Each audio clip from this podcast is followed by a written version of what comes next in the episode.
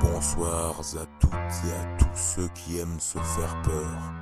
Ce podcast entièrement immersif vous plonge chaque semaine dans une histoire d'horreur. Installez-vous au coin du feu.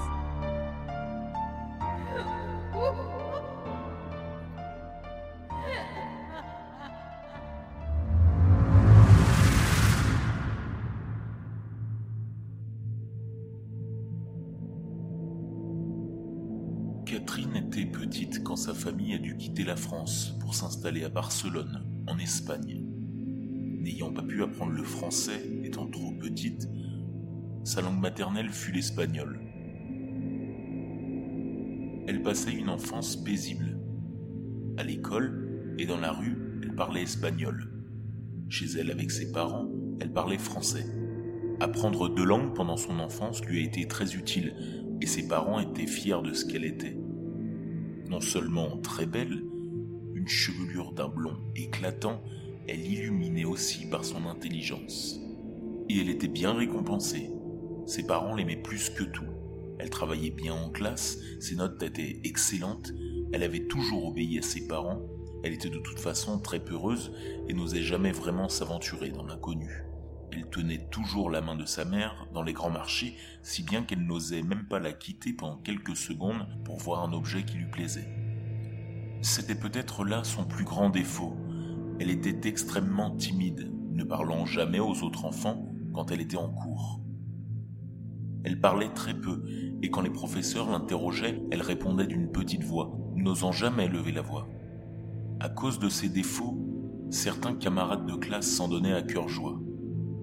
Si au départ ce n'était que des vols d'objets ou de goûters, ce fut bien pire en grandissant. D'année en année, les garçons profitaient de plus en plus d'elle. Ils la touchaient, et quand elle osait enfin hausser le ton, elle se faisait aussitôt frapper par ces derniers. Et pendant que les garçons s'amusaient avec elle, les filles avaient mauvaise image de Catherine, pensant que ça ne la dérangeait pas que les garçons lui fassent ce genre de choses. Mais c'était faux. Elle ne supportait pas. Mais ce n'était pas le pire. Ces garçons la maltraitaient en permanence. Les insultes fusaient, mais en plus de briser son moral, ils la brisaient aussi physiquement.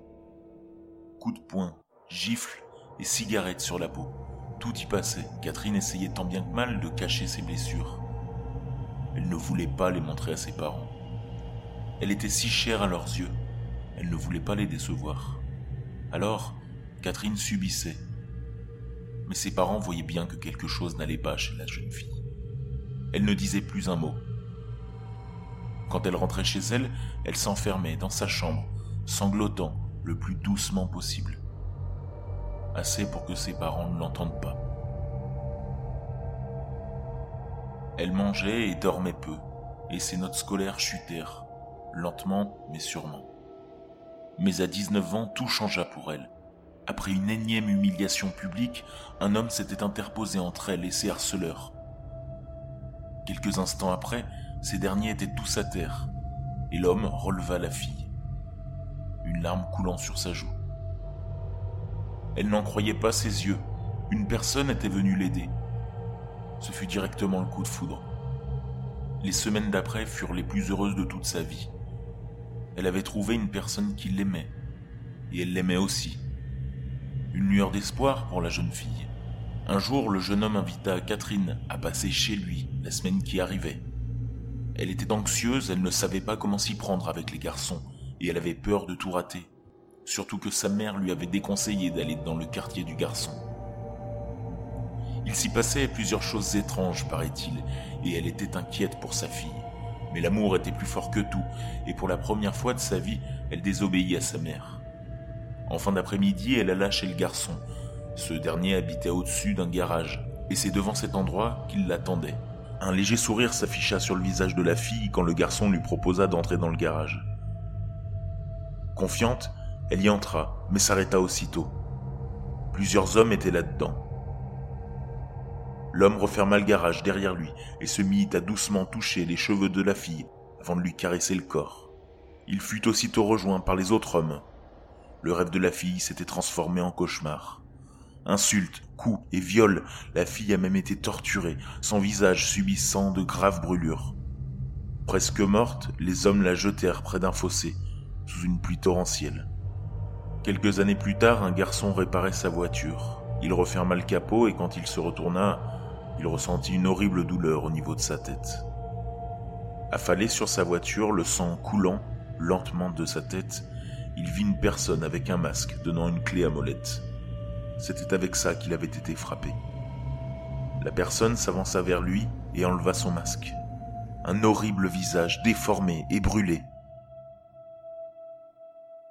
Te rappelles-tu de moi?